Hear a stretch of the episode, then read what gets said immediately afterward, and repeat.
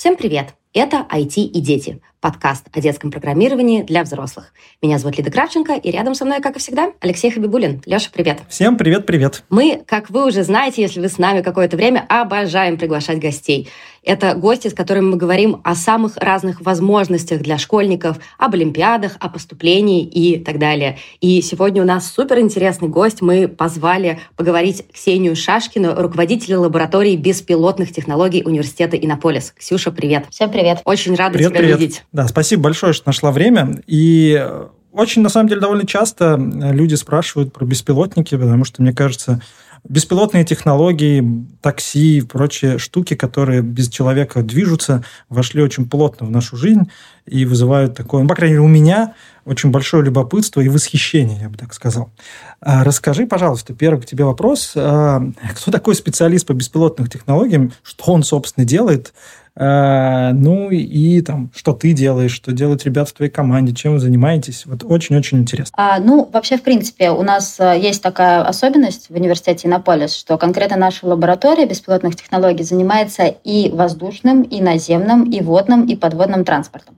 Соответственно, профиль специалистов, которые у нас э, работают э, и которых мы нанимаем, они, он достаточно разнообразный в зависимости от той специфики, в какой среде у нас ездят беспилотники. Это кросс, получается, дисциплинарные вещи.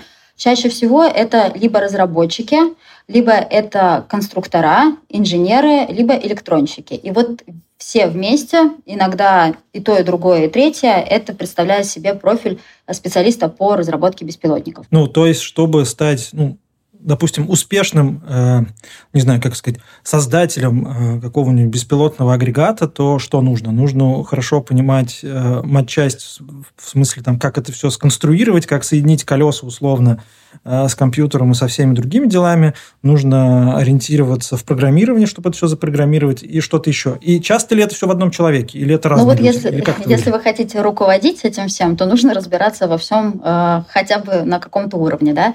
А Чаще всего, если команда уже выстроена по беспилотникам, а это достаточно редкий кейс, потому что это плюс-минус новое направление, нету готовых специальностей по разработке именно беспилотников. То есть это, как правило, сборная солянка специалистов разных профилей.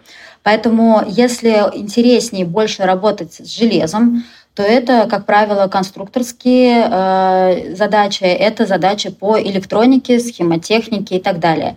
А следующий уровень, который есть самый высокий, не в смысле высокий по сложности, а так называемое просто высокоуровневое программирование, это все, что связано с системами распознавания, которые стоят на беспилотниках. Там же у нас получается машинное обучение, искусственный интеллект Мгм. и так далее.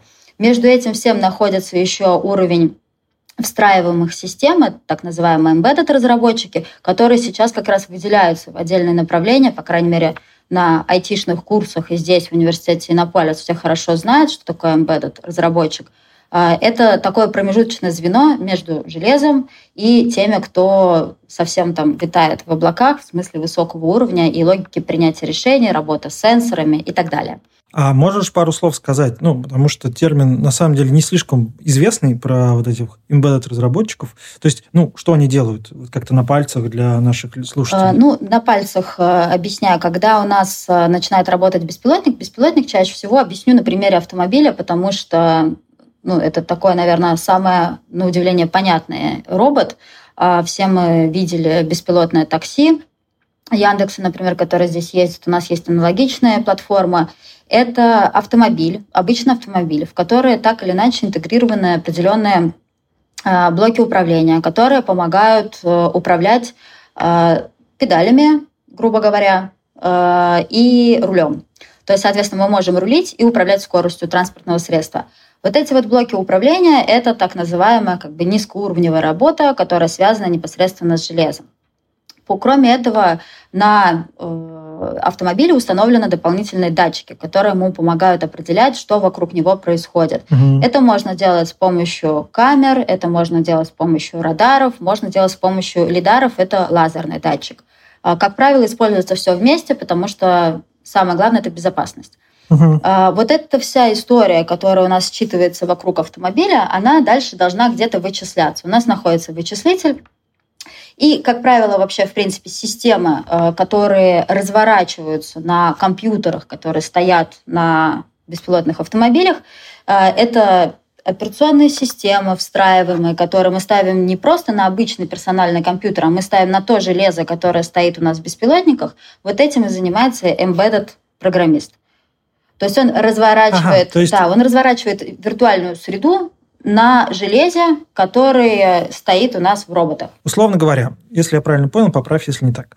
Вот мы берем, ставим, э, ну, допустим, камеру на беспилотный автомобиль.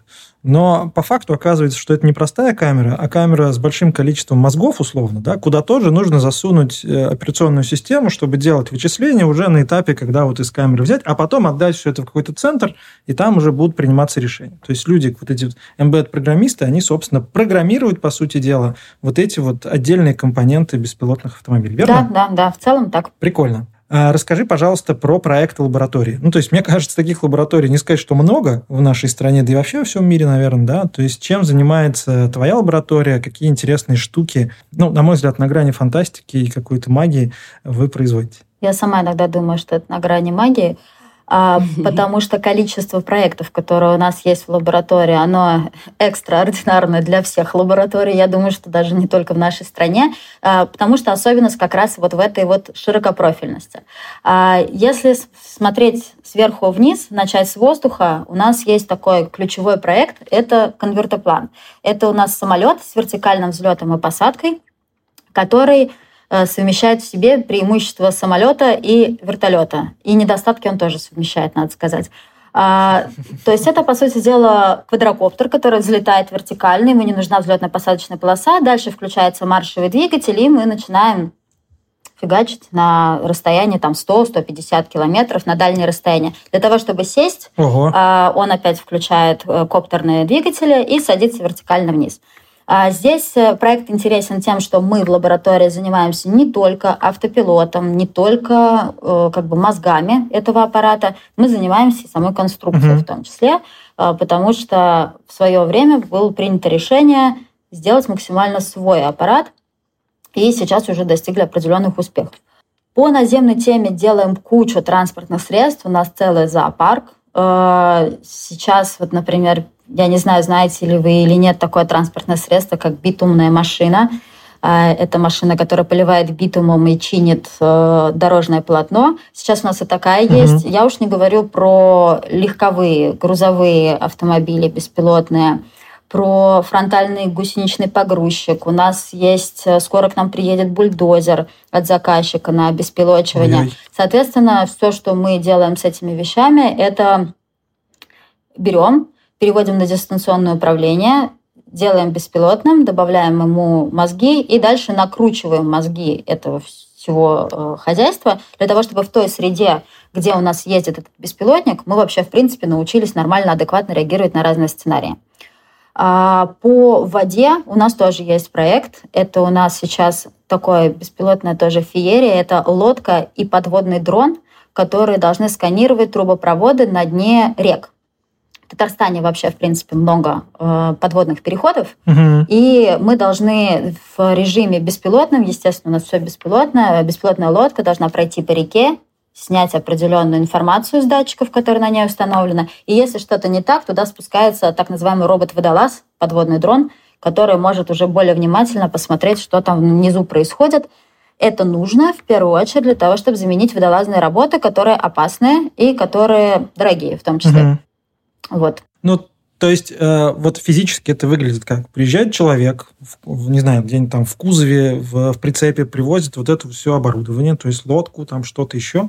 Не знаю, можно там до туда, до туда, докуда можно доехать, условно, да? Это все спускается в воду, а дальше человек такой идет, обедает, занимается своими делами, а дальше все уже делает техника. Ну, сейчас 25 человек приезжают, загружают это все в этапе. Ну, это у нас сейчас этап разработки, но в перспективе это выглядит так. Это, да, отпускается э, плав средства, э, и оператор за ним наблюдает. Приоритет всегда есть у оператора, чтобы в случае чего перехватить управление, перевести в ручной mm-hmm. режим, довести лодку до безопасного расстояния, до, до безопасного места. Это касается вообще всех беспилотников абсолютно, потому что сейчас нормативное регулирование у нас такое, что мы не можем оставить без присмотра робота. Соответственно, у нас есть какой-то оператор, mm-hmm. это либо внешний оператор, либо внутренний оператор. С точки зрения автомобилей, пока полного автопилота, полного беспилотника без оператора внутри нет у нас в стране ни, ни у кого, и это пока нелегитимная вещь. То есть оператор должен находиться внутри. Ну, соответственно, когда мы говорим про, допустим, беспилотный КАМАЗ, который у нас есть, да, я тут не рискну сейчас отпускать его по улицам Иннополиса, где ходят в том числе мои дети. Поэтому, естественно, присмотр за беспилотниками пока нужен. Слушайте, у меня ощущение, как будто как из мема, да, пока мы все живем в 2022-м, э, лаборатория беспилотного транспорта живет в 2150-м, ну, потому что это звучит просто потрясающе, если честно. Я, я очень люблю и всем всегда его показываю, короткий видеоролик про беспилотный КАМАЗ, который собрали у нас в университете. Ну, то есть, э, это, на мой взгляд, совершенно нереальная штука. И я, кстати, видел его на улицах нашего города. Но так, вот я вот не стал бы перед ним переходить. Ну, потому что это такая дура, да, которая... И там нет человека внутри, думаешь, ёлы да. что там происходит? Это у нас коллеги-разработчики легковых беспилотников все шутят, что у легковых беспилотников логика принятия решения на перекрестках, она достаточно сложная. Главное, не главное, у тебя дорога, по какой ты полосе едешь и так далее. С КАМАЗом все просто. Подъезжаешь, смотришь, нет ли других КАМАЗов, и едешь дальше. Да, очень удобно. Слушай, очень классные проекты. Э, расскажи чуть-чуть, насколько это все вообще востребовано, то есть насколько это в целом нужны такие проекты, э, ну, не знаю, там, стране, миру, человечеству, и насколько нужны люди для того, чтобы делать этот проект? То есть насколько это вообще штука популярная? Вот очень э, такой правильный вопрос, потому что и я лично, и индустрия пересматривает взгляд на это все в последнее время, потому что однозначно период хайпа на беспилотниках он прошел. Когда угу. все говорили, вау, круто, что-то поехало в беспилотном режиме, ну, уже этим никого не удивишь, там, нас тем более.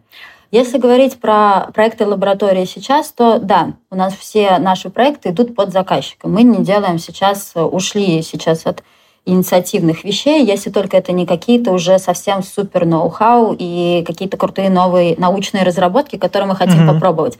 У нас все делается под заказчиком, и в нашей стране, особенно после февральских событий, у нас заказчики все из области нефтегаза. А, это либо «Газпром нефть», либо «Газпром», э, ну, в общем, группа компаний, вот это. А, это нефтегаз, потому что у нефтегаза есть четкая, э, понятная стратегия выхода на роботизацию. Мы им помогаем в этом всем. Университет Иннополис, там, моя лаборатория в частности, заняла очень прочное uh-huh. место вообще в этой стратегии. Мы двигаемся вместе. А, но это скорее, наверное, исключение из правил сейчас, э, чем правило. То есть э, требования к беспилотникам, они на самом деле обуславливаются двумя вещами. Это какой-то, э, какая-то экономика, какая-то бизнес-составляющая, и это социальная э, часть. И вот угу. с, с моей точки зрения сейчас, если мы берем, допустим, наш конвертоплан, который у нас летательный аппарат, он может быть заменой вертолету, который может, допустим, что, что делает вертолет? А, я имею в виду вертолет для мониторинга. Не вертолет, который пассажиров перевозят, а вертолет, который, допустим, с э, газоанализатором летает и ищет утечки метана. Uh-huh, uh-huh. А вот летный час вертолета сильно дороже, чем летный час нашего конвертоплана. Соответственно, здесь у нас есть экономика. А вот, например, возьмем спецтехнику, возьмем бульдозеры, которые работают на месторождениях достаточно сложно э, найти экономику во всей этой истории, потому что рабочая сила, к сожалению, у нас в стране не сильно дорогая. И конкретно это специфика РФ, угу. что у нас недорогая рабочая сила. Соответственно, мы, нам сложно достаточно сделать дорогостоящий беспилотник, который отобьет деньги, но есть социальный эффект. Это тяжелые условия труда, это условия крайнего, там угу. зимние, зимники, это там ветра, это там морозы и так далее. Бывает такое, что такие снежные переметы, что там ну, люди не то чтобы погибают, но они близки к тому, чтобы замерзнуть просто, потому что не могут физически проехать. А тут как бы, ну, робот сдох где-нибудь, да, условно, в поле, ну и ладно, там весной откопаем, не так страшно. Вот. Поэтому есть социальный эффект. Если говорить про мировую тенденцию, ровно то же самое происходит. Э, уходит сейчас э, хайп, ушел уже давно, И сейчас на первое место выходят, э, интересно наблюдать, как лидеры вообще, в принципе, рынка от беспилотных легковых переходят к беспилотным грузовым. Потому что грузоперевозки, э, с моей точки зрения, это то, куда надо смотреть, коммерческий транспорт. А нужны или не нужны такие люди? Вот, например, мне очень нужны. Вот я как э, держатель вот этого вот фонда, у нас сейчас более 50 специалистов уже в лаборатории сейчас, угу. а мы постоянно испытываем нехватку. И я могу сказать там прямо нехватку кого конкретно. Это разработчики C++. Вот э, можете угу. это на баннере подкаста написать, если нужны, если у кого-то есть разработчики C++. Почему? Потому что сейчас, в принципе, разработчики таковые уходят немножко более высокоуровневые и более простые языки, в том числе программирование, много питанистов, много там фронтендеров каких-нибудь и так далее. Плюсы нужны, когда ты работаешь с железом. Это быстрый язык программирования, позволяющий производительность показывать как раз на таких вещах, как у нас. И это, это сложно, это дорого, и таких людей мало. Вот это прям постоянная нехватка. Это факт. Скажи, пожалуйста, а вот студенты у тебя есть лаборатории? Наверняка хотят многие проходить стажировки. А, как вообще происходит а, момент вот такого роста, если у вас есть такая цель, да, призывать к себе студентов, потом как на них смотреть и хороших выращивать? И, опять же, а, кроме э, плюсовиков, кого еще ищете? Какие специальности, э, на какие специальности обращаете внимание? А, мы конкретно обращаем внимание, если говорить про университет, мы нанимаем студентов университета Иннополис. А, как правило, это либо как раз та самая программа по отработке, которая у них есть да, после окончания или, или во время учебы. А, у нас желающих всегда очень много работать в лаборатории, ну, потому что это прикольно. Как бы у нас много классных машин, у нас много гаражей, Игрушки, да, игрушки, да, конечно да, же. Где еще ты поуправляешь КАМАЗом со смартфона? Вот, поэтому. Э, естественно, у нас отбоя нету, кого мы смотрим. Если это разработчик, то, ну, там, это в первую очередь, наверное, плюсовик. А нам нужны э, люди, которые математики неплохие, то есть потому что у нас много мат-моделирования, у нас расчет мат-моделей транспортных средств. Мы ищем людей по компьютерному зрению, по машинному обучению в том числе. А, и в зависимости и ищем э, электронщиков и вот тех самых embedded программистов. А примерно это происходит так. Мы делаем э, срез по студентам, организовываем вообще, в принципе, мероприятия, либо отдел кадров университета организовывает мероприятия для студентов, мы приходим, рассказываем, кто хочет, у нас вот такие проекты, такие требования и так далее. Дальше у нас выстраивается очередь, человек из 20, мы их собеседуем, дальше у нас несколько этапов там, технического собеседования, проверки на адекватность, мы берем людей, и дальше все очень сильно расходится. У меня всегда одинаковые условия для всех студентов. Вот если ты учишься, у тебя одна и та же зарплата у всех. Они начинают стартовать, и дальше вот кто как. То есть очень по-разному идет развитие карьеры. Я могу точно сказать, что все зависит от твоей инициативы. То есть если ты готов самостоятельно, э, в том числе, доформулировать себе задачу. Все перегружены, естественно, лиды все перегружены, сеньоры-разработчики, у них много своих задач. Если студенту нужно сидеть, разжевывать, и он начинает терять время, то, соответственно, это проблема. А у меня есть э, кейсы, когда студенты оставались просто студентами, так называемыми э, подаванами. Ну, то есть это как бы да, э, помощниками, чисто помощниками на подай, принеси, закодь что-нибудь, там мелкие какие uh-huh. задачки. А есть кейс, когда после трех месяцев испытательного срока студент э, переходит уже в категорию полноценного разработчика, становится на уровне медла, и уже сам начинает двумя-тремя студентами рулить. Э, почему это произошло? Потому что человек, когда его спрашивали, возьмешь эту задачу, не говорил, ну, я не знаю, как это делать. Никто не знает, как делать беспилотники. Давайте так. Как бы. Поэтому надо уметь разбираться на месте. И вот такой случай роста есть. Это круто. Прикольно, прикольно. Слушай, вот если э, студенты, понятно, если чуть-чуть отмотать на уровень школьников, да, потому что мы разговариваем преимущественно, нас слушают родители школьников и сами школьники.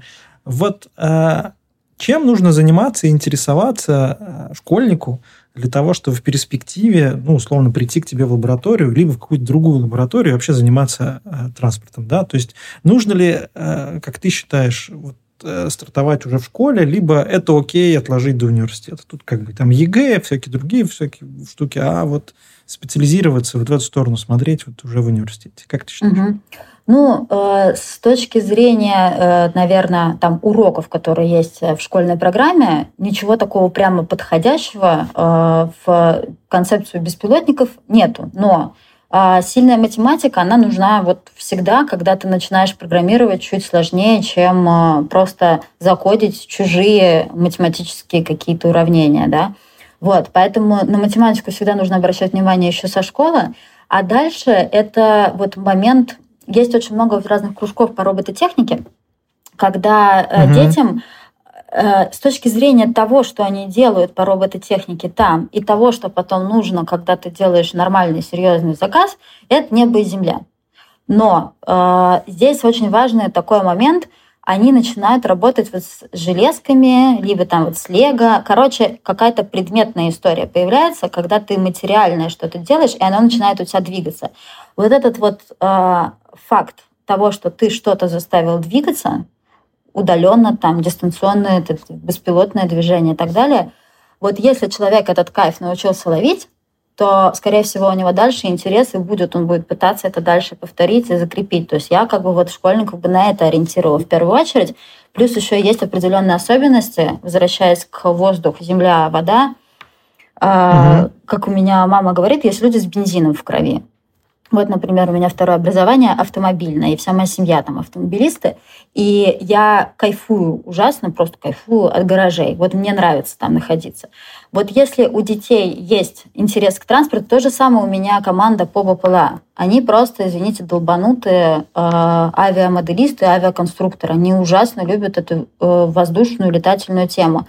Без этой романтики вообще, в принципе, достаточно сложно развивать тяжелый достаточно uh-huh, интерес uh-huh. и тяжелую профессию. Поэтому в школах можно заниматься вот этим, копаться в чем-то руками и э, заниматься вот этим вот интересом к э, как очувств... не очувствлению здесь это такой уже уже этот термин занят другими э, направлениями, а обеспилочиванию, обеспилочиванию разных движущихся средств. Прикольная мысль, да, то есть э, мы привыкли, ну, как-то так вот складывается, да, весь этот флер вокруг айтишной тематики, что это вот там программы, какие-то такие штуки, вот ты сидишь наедине с монитором, а вот ты сейчас говоришь практически про железо, про работу руками, вот именно руками, не в смысле на кнопочки нажимать, а вот именно там что-то там составлять, паять, э, соединять, конструировать.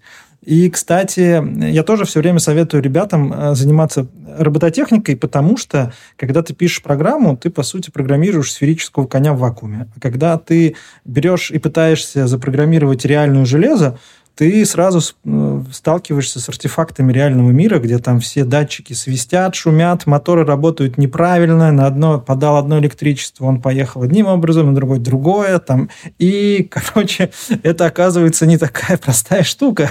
Да, и да. вот эта история, которая, с одной стороны, она усложняет, а с другой стороны, ну, кого-то действительно вдохновляет и хочет с этим все делать. Кстати, вот, э, вот можно я еще ага. добавлю про одно направление. Просто знаю, что среди детей это популярно. Я еще и по своим э, сужу. А, так называемый геймдев и все, что касается разработки угу. игр, а, вот если прямо очень сильно человек этим горит и становится крутым геймдев-девелопером, это вообще не значит, то есть это чисто софтовая вещь, но и здесь есть применение в беспилотниках. Эти люди, кстати, как правило, очень дорогие. Это те, кто могут работать над симуляцией. То есть до того, как мы переходим mm-hmm. к железу, мы начинаем заниматься тестированием.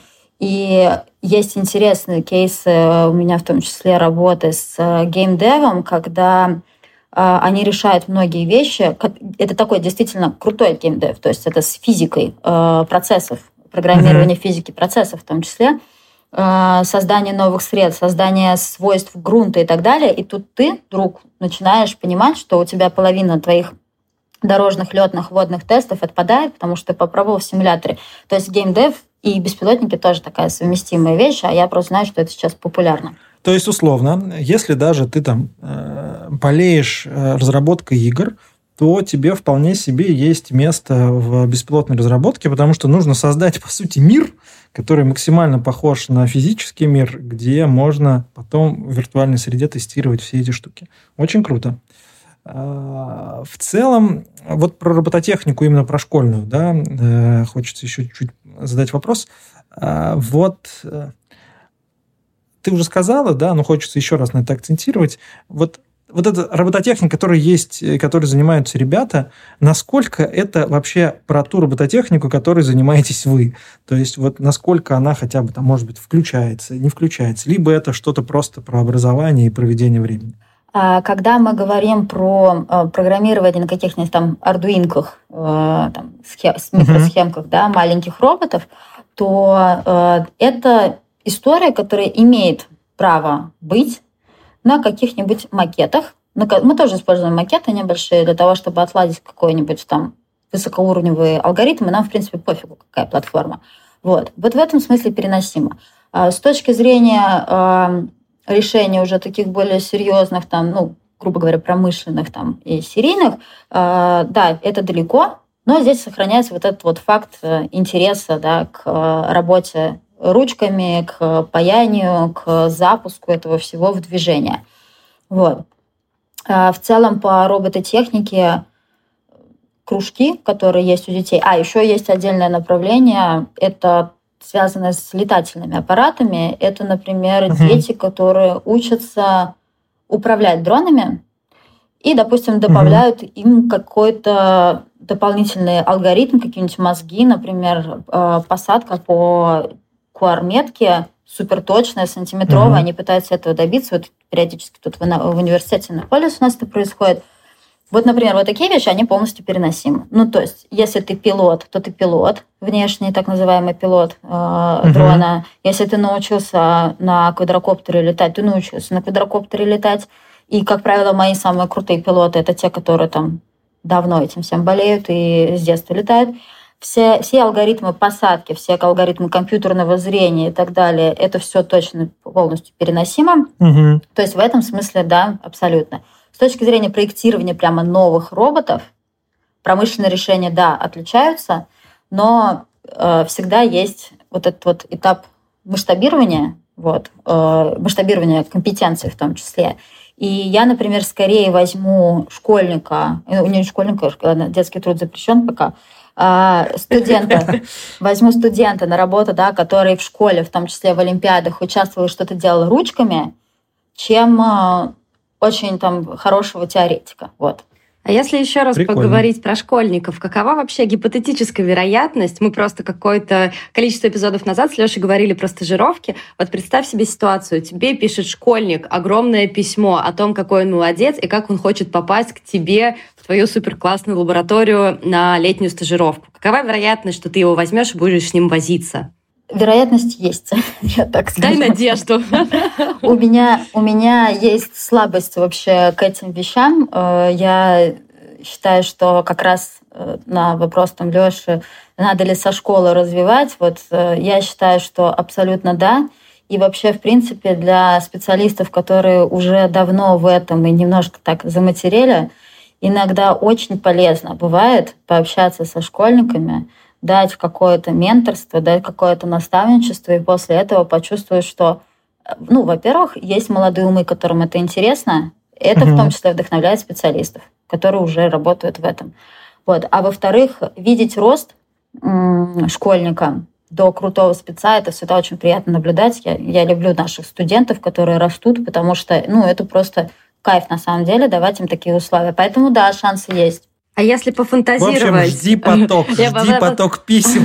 Подожди, подожди, сейчас мы еще прям чуть-чуть уточним. Если пофантазировать, чтобы это было идеальное письмо, что там должно быть, чтобы оно тебя заинтересовало? Упрощаешь задачу, Лид. Ну, я добрый полицейский. Хороший вопрос. Я вот на самом деле бы тут, наверное, отталкивался от того, что я бы написала каким-то супер крутым mm-hmm. компаниям, которые занимаются беспилотниками там в мире, почему я бы хотела там поработать и что бы я рассказывала. И, э, наверное, это вот то, что называется не резюме, а именно мотивационное письмо. Э, то есть, когда ты рассказываешь, а почему ты, собственно, этого хочешь, почему для тебя это важно. Вот. Э, то есть, если внутренние мотивы Э, школьника понятны, то на этом намного дальше можно уехать, потому что, еще раз mm-hmm. говорю, нету готовых специалистов по беспилотникам. Но они все немножко долбанутые. А, это люди, которые ну, в какой-то момент повернулись на этой теме, и только так можно, на самом деле, найти человека, который стабильно у тебя работает, потому что у него глаза горят. Вот если глаза горят через письмо, то тогда да. Окей. И я в данном случае помогу ребятам, потому что вот э, то, о чем Ксюша рассказывала, что здесь в университете Иннополис периодически ребята собирают и запускают дронов, пытаются, значит, сделать так, чтобы это все правильно и ровно садилось на нетки, программируют дронов. А, есть, на самом деле, довольно большой набор э, конкурсов интеллектуальных олимпиад, олимпиад, где можно прокачать себя в этом направлении. Есть, например, э, Олимпиада национальной технологической инициативы, сейчас называется Национальная технологическая олимпиада, и там есть несколько профилей, посвященные как раз автономным транспортным системам, беспилотным технологиям, как наземным, так подводным э, и летательным. И в целом ребята при составлении задач, я просто знаю коллег, которые этим занимаются, они пытаются хотя бы смоделировать плюс-минус реальные какие-то задачки и вот принести как можно больше вот этого реальной проблематики э, в Олимпиаду. И это ценно с точки зрения хотя бы попробовать и понять, интересно это, если горит ли глаз на это э, или не горит. Также есть, например, Всероссийская роботехническая олимпиада – где тоже есть задачи, связанные с полностью автономным э, решением каких-либо задач. Они там чуть более простые, чаще всего там применяются какая-то, какие-то конструкторы типа Лего, где можно довольно быстро что-то собрать. Но, тем не менее, на мой взгляд, с точки зрения задач, там тоже все довольно интересно. И есть интересные штуки, которые реально могут прокачать тебя, в том числе и в программировании на C, э, о чем Ксюша говорила. Поэтому перечень вот таких олимпиад мы прикрепим в, в описание, чтобы можно было э, как раз сейчас самый период зарегистрироваться на Олимпиады, потому что Олимпиадный сезон стартовал. И, возможно, набрав какой-то опыт, э, когда вы поймете, что это прям офигеть как нужно и без этого не обойтись, можно будет писать письмо Ксюше и проситься на какую-то хотя бы экскурсию, потому что я был в гараже много раз, и даже, даже побывать там уже офигенно круто. Ну, мне как мальчику 40-летнему это, конечно. Я причем думаю, что ты был только в одном из наших гаражей, который у нас находится в университете да. Иннополис, а это скажем так, одна треть из всех гаражей, которые у нас есть. У нас есть еще большой гараж со всеми наземными транспортными средствами. Так что, да, это всегда интересно. Да, ну то есть очень круто. А, смотри, продолжение школьников, про школьников поговорили. Вот, а, а что дальше? Куда идти учиться, чтобы потом заниматься беспилотниками, да, потому что таких специальностей, ты говоришь, нет. Что лучше выбрать, какой набор вузов и вообще вот, вот что, что с этим быть? А, ну, если говорить про работу, там у меня проще, конечно, пойти в университет Иннополис, просто потому что ты уже находишься физически в Иннополисе, а у нас есть определенная специфика с э, географическим расположением. Вот, то есть мне, у меня студенты все-таки, именно которые все еще учатся, это студенты уни- университета Иннополис. Это направление либо robotics, либо science мог, могут быть, например, э, вот. То есть это какие-то такие направления. Вообще, в принципе, если мы убираем э, тему с студентами и э, берем тех, кто у меня работает, кто закончил другие университеты, у меня Бауманка, у меня Бауманка. это, это, это Бауманка, МФТИ. То есть это такие серьезные, очень технические университеты. Как правило, эти ребята может, могут сюда приехать, например, на магистратуру или на PhD. Плюс дополнительно должна сказать, что треть моей лаборатории вообще не русскоговорящая. Соответственно, у нас э, вся наша эта культура, она э, англоязычная, по крайней мере, мы стараемся это делать. А, и это тоже ребята, которые приехали из различных стран. Это, это Египет, и Сирия, Иран, Шри-Ланка, откуда только у нас ребят нету. А, тоже приехали сюда на PhD. Соответственно, угу. направления, по которым стоит смотреть и стоит изучать, э, это если есть робототехника, если интересно по электронике, то это как раз по электронике прямо, это как раз плюс-минус сформированная уже школа такая, это где тебя обучат и схемотехнике, и всему остальному. Если говорить про айтишные специальности, ну вот э, там МФТИ, Бауманка, например, они дают такие направления, которые после этого дают достаточно uh-huh. готовых, э, зрелых специалистов. Я сама, мое первое образование, ну, айтишное, это бизнес-информатика, например, в высшей школе экономики. Я программистом не стала, но стала рулить программистами, поэтому там кому-то, может, это интересно. А... Бизнес в данном случае перевесил информатику. Да-да-да, именно так. Вот. А, поэтому Э, действительно нету пока готовых специальностей по беспилотникам, но у меня есть такая голубая мечта, когда у меня будет побольше времени, я хочу этой программой заняться, потому что опция такая университет Иннополис есть, мы можем генерировать новые программы обучения под э, новые специальности. И вот неплохо я сейчас на подкасте могу сделать комит, что я когда-нибудь этим займусь. Так себе, так себе комит, если честно. Вот если но мы запомним и будем периодически тебе про это напоминать. Потому что, ну, правда, вот э, классно, если есть понятный трек, когда вот, э, ты такой, я хочу программировать бесплатно. Я попробовал в школе, я попробовал в Олимпиады, я там какой-то уровень достиг, дальше что делать? И тут возникает, правда, куча вопросов у, э, у ребят, у родителей, а что, куда? Ну, окей, есть физтех, есть Бамонка, есть университет Иннополис, и, и что, и все во всей нашей необъятной родине. Э, поэтому, да, э, я приветствую э, написание такой программы, ее тиражирование как можно шире, особенно если, как я понял из твоего сегодняшнего нашего выпуска, что востребованность в специалистах довольно высокая. Да. А, спасибо тебе огромное. Мне кажется, это был потрясающий интересный разговор, и я уверена, что многие и родители, и дети сейчас такие, все, мы знаем, чем мы будем заниматься, мы будем проектировать беспилотные КАМАЗы. Ну, по крайней мере, если бы я была, не знаю, там, каким-нибудь 15-летним начинающим айтишником, я бы точно смотрела бы в эту сторону. Это очень-очень круто. Спасибо. Это реально магия, а быть волшебником это же классно, когда ты берешь и волшебник. Супер, спасибо, Ксюша, тебе большое. Будем наблюдать за успехами лаборатории. Э, обязательно приложим ссылочки в описании э, на видосики, в том числе про беспилотный КАМАЗ и про другие вещи, которые есть в лаборатории, и про Олимпиады.